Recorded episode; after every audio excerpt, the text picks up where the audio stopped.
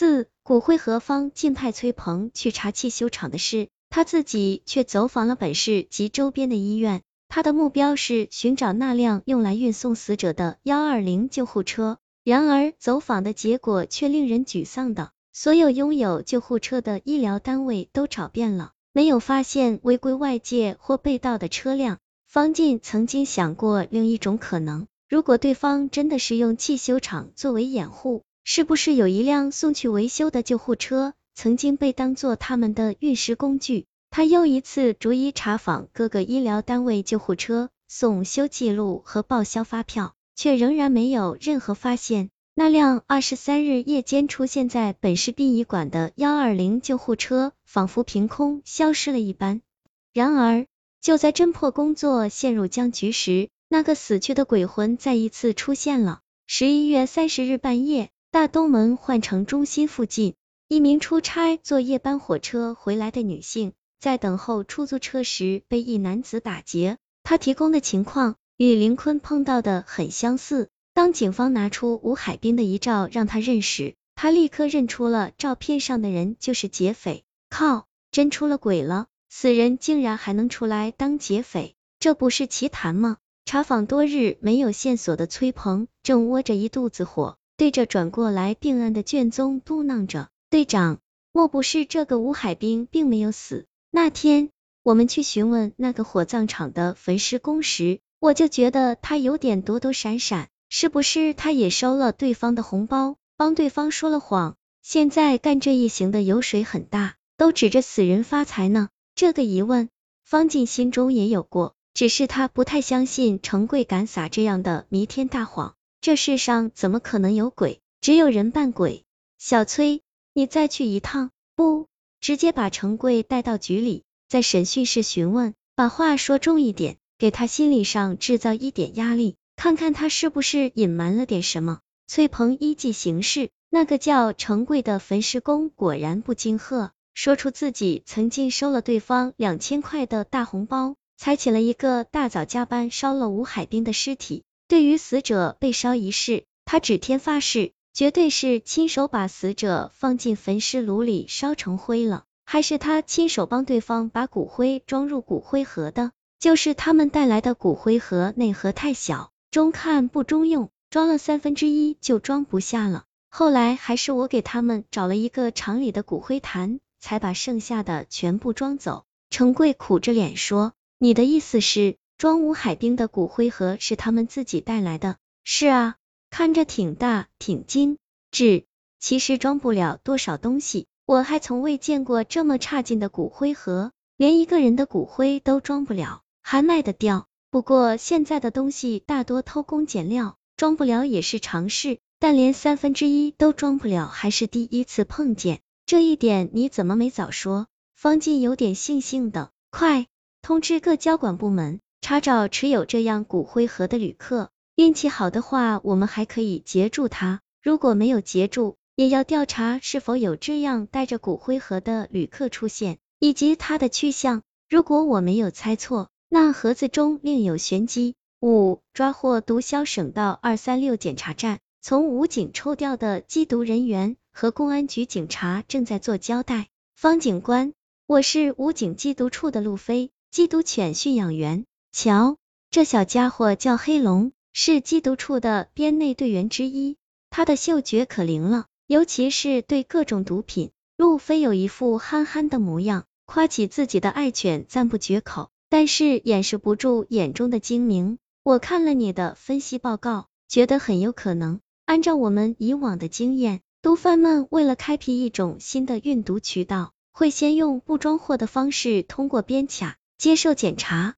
一来看看我们的反应，二来麻痹检查员，之后认为安全了，才会用这种方法带货。这个关卡是本省通往广东省的唯一要道，也是西北、西南境外毒品进入国内后朝经济发达地区分销的必经之路之一，所以这里是我们检查的重中之重。据我们上一班检查员反映，前天一早有人曾驾驶着私家车过关卡。随身携带一个骨灰盒，说是在干着务工的民工摔死了，带着骨灰回老家安葬。那人还特意提到，同时摔死的有好几个人，都是老乡，可能陆续都要从这里过去。方进笑道：“看来他们是想放个烟幕弹，麻痹我们一下。”陆飞正色道：“毒贩想从我们手中带走一克毒品过去是白日做梦。那个骨灰盒，我们的人检查了，没有发现异常。今天接到你们的通报，领导就派我带着最出色的缉毒犬过来了。如果所料不差，这两天就有大鱼会从我们这里游过。我建议你们的人全部变装隐蔽，暂时不要在这里露面，以防毒贩起疑。”方静点点头。天慢慢黑了。整整一天时间过去了，川流不息的车河带来了无数旅客，却没有一个是方进要抓的人。傍晚七点二十八分，检查站交接班时段，一辆深蓝色的快客大巴缓缓驶入检查站。路飞和化妆成公路检查员的方进上了车，这辆车上满载着去广东务工的民工，车上堆满了大包小包。从车头走到车尾，没有任何异常。方进正要下车，脚尖却被身旁的陆飞踩了一下。他抬头望向陆飞，路飞微微朝车尾靠左边窗口的铺位努努嘴。那是两个民工打扮的女人，正合衣躺在被中，似乎睡着了。路飞走过去，敲敲车铺栏杆，对不起，打搅一下，例行检查。说了两遍，两个妇女才被叫醒。路飞指指他们铺手的包袱，这是你们的吗？打开。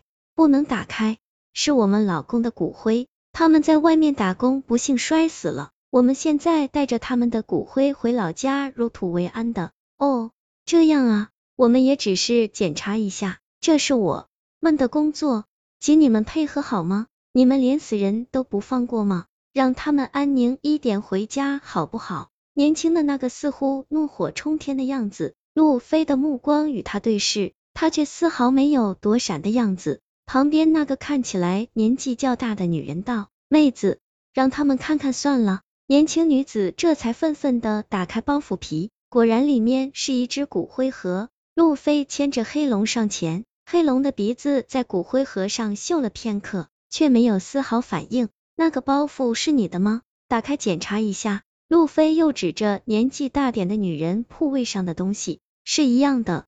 我和这位妹子都是命苦。老公在同一个工地打工，都不幸摔死了。这里也是骨灰盒，打开。陆飞的口气变得严厉起来。女人无奈打开包袱皮，黑龙又上前凑近鼻子努力嗅着。突然他变得兴奋起来，低声吠了一下。陆飞上前拿起骨灰盒，打开，放进拦住准备撒泼打滚的两个女人。盒子里果然装满了骨灰。陆飞找来一张报纸。把骨灰倒在上面，似乎只有很少的量。原来里面只有浅浅一层，下面是一块暗格板，暗格板下是一块块毒砖。在起始站上车，乔装改扮成民工的崔鹏走到他们身边，准备带两名妇女下车，被方进拦住了。为了能增加胜算，他们在此次行动中对每一辆省际班车都派出了一名乔装旅客的警官。小崔。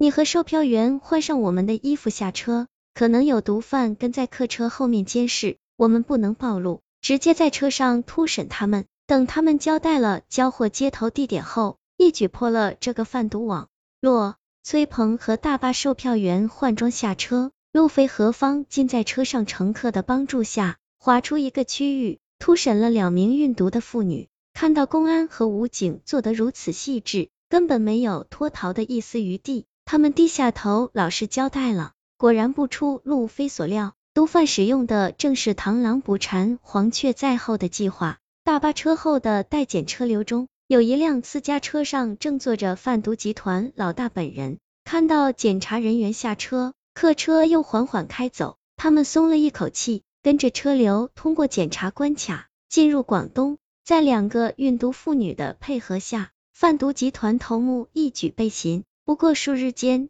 这个体系复杂而庞大的贩毒团伙被一锅端了。押着犯人回去的路上，方进笑问路飞：“你怎么知道这两个女的有问题？”路飞笑笑：“直觉。切，说真的，让我也学学。你们传过来的资料中不是说那名死者吴海滨身上沾有各种润滑油吗？我也推测对方可能有一个汽修厂做掩护。上车后，我注意查看所有乘客的鞋底。这寒冬腊月的，许多人都脱鞋躺在被窝中，只有这两个女人合衣而卧，而且连鞋都没脱。外面那个明显是刚刚穿上脚的新旅游鞋，可是鞋帮上有一丝黑色油污，所以我就盯上他们了。